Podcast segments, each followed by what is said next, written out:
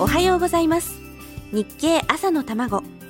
世の中で生まれている物と言葉と出来事に経済というスパイスをかけて会社に行くのがきっと楽しくなるそんな話題をお伝えします。お相手は林さやか。この番組は聞けばわかる読めばもっとわかる日経。日本経済新聞がお送りします。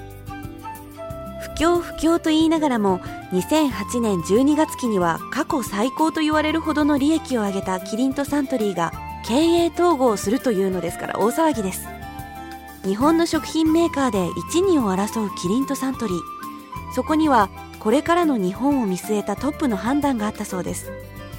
日本の人口はだんだんと減っていきますし安いものしか売れない市場の中で値下げ競争をするのをやめてアジアへそして世界へと進出していくための底力を得ることが目的だったんですね。始まりは2008年の年明けのこと。サントリーの佐治社長にとって尊敬できるのは食品業界トップのキリンだけ。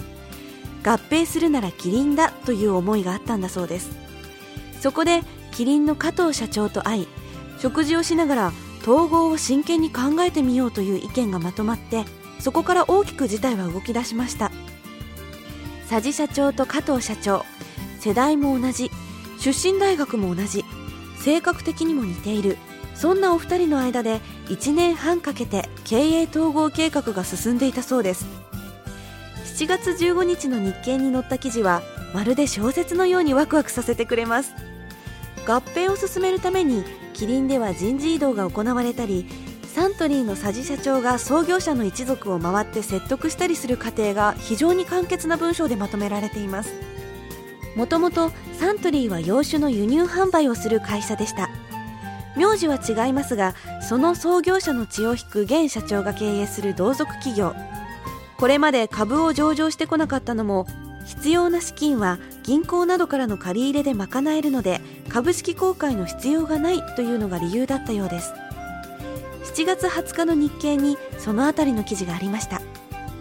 先日サントリーの方にご出演いただいた時にも少しお話が出てきましたが非常に自由な社風で何十年も赤字だったビール部門を長年かけて育て上げてきた忍耐力と粘りのサントリー。その社風が合併で失われてしまうのではないかと恐れる人もいるようです。けれど現在の佐治社長の目標は年間の売上3兆円。全分野で業界2位以内に入ること。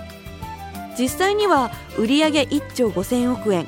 ビール飲料部門はキリンアサヒに続く3位。これから世界への展開を考える経営者としては単独では限界があると感じられたのかもしれません。ともかく経営統合へ向けて動き出した2つの巨大企業。面白い話はまだまだあります。残念ながら新聞を読み損ねてしまったというあなたのためにこの続きはまた明日のこの時間です。